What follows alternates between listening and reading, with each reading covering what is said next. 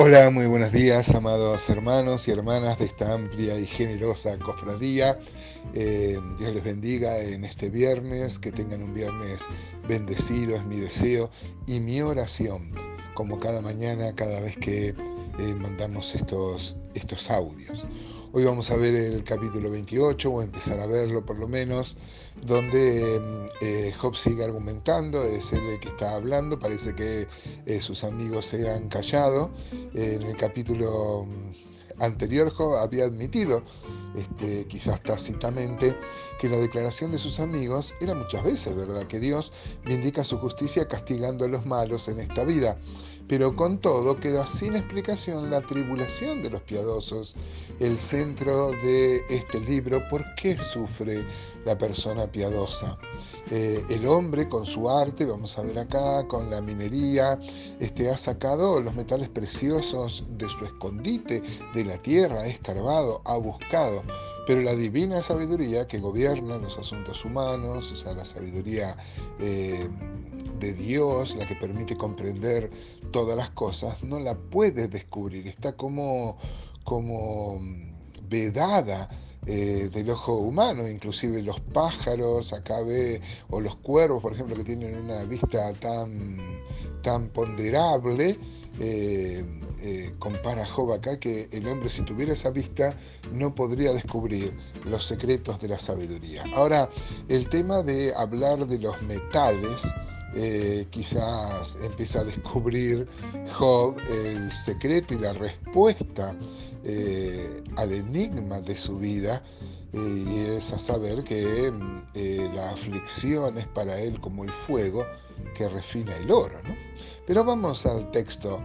dice entonces Job 28.1, tiene un título en mi Biblia que se llama El hombre en busca de la sabiduría.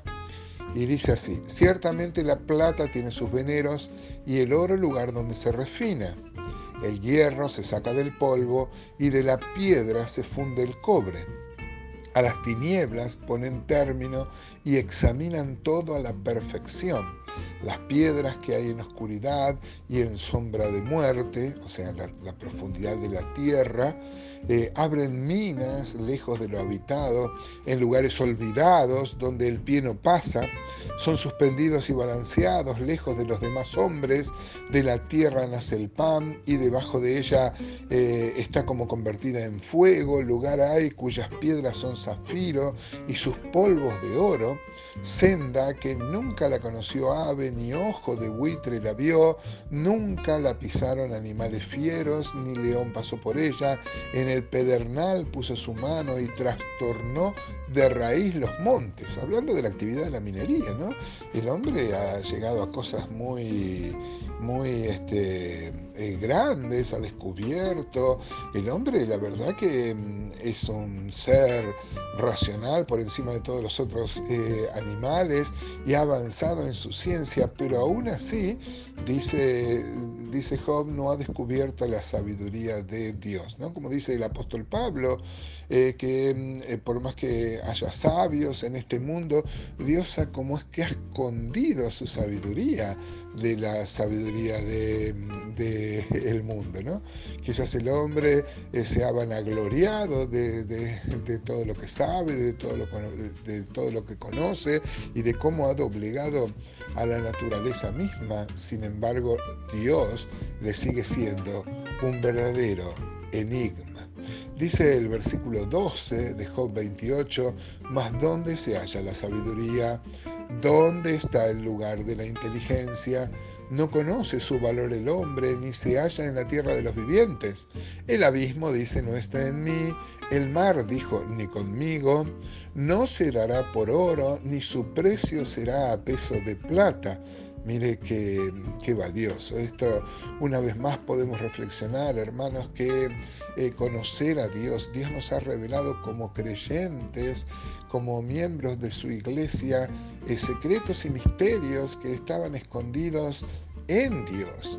Y esto también nos habla que todo lo que pertenece mm, a Dios, eh, bueno, su naturaleza se expresa en la creación, pero las otras cosas, si Dios no la da a conocer, el hombre en vano se afana.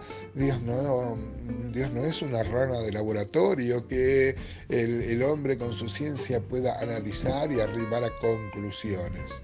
Ahora nos gozamos, hermanos, en este viernes de que Dios se ha revelado, Dios ha hablado, Dios este, ha mostrado no solo en la naturaleza su poder, como muchas veces vimos que es un argumento irrefutable, sino que Dios ha inspirado a unos 40 hombres que a través de 1500 años eh, Él mismo les ha inspirado, hombres que no eh, se conocieron entre sí, muchos, la gran mayoría de, ellos. Es verdaderamente imposible que mm, hombres de, de, distinto lugar, sin conocerse, hayan hecho como un hilo conductor, un, un, solo tema, como es la revelación bíblica. ¿no? Y aún, hermanos, nosotros podemos decir que Dios no contento con esto, con inspirar su palabra, Dios se hizo hombre, el verbo se hizo y es lo más grande que nosotros podemos tener. Dice el versículo 16, no puede ser apreciado con oro de Ufir, o sea, el más valioso que había en ese tiempo, ni con ónix precioso, ni con zafiro. El oro no se le igualará, ni el diamante, ni, ni se cambiará por alhajas de oro fino. No se hará mención de coral ni de perlas, la sabiduría es mejor que las piedras preciosas, no se igualará con ella, el topacio de Etiopía no se podrá apreciar con oro fino. Mire, mire qué interesante, amados hermanos, eh, cómo la sabiduría, los secretos de Dios son más valiosos que cualquier sabiduría humana. Insisto, en esto el hombre ha ha conquistado a la naturaleza, ha desarrollado métodos y ha avanzado en la ciencia de manera exponencial. Como decía Daniel, también es una señal de los últimos tiempos que la ciencia acabará. La ciencia en, este último siglo ha avanzado mucho más que en toda la historia de la humanidad.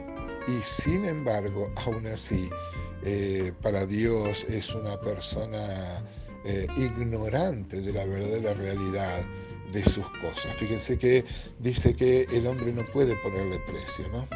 porque no se halla en ninguna parte de donde, de, donde habita el hombre. La sabiduría esta no se puede comprar ni con oro, ni con plata, ni con las piedras preciosas que se mencionan acá.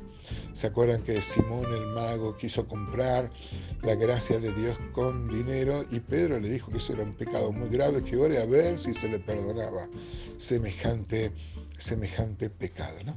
Qué bárbaro, Dios nos lo ha dado por su gracia y podemos gozarnos en este viernes al respecto.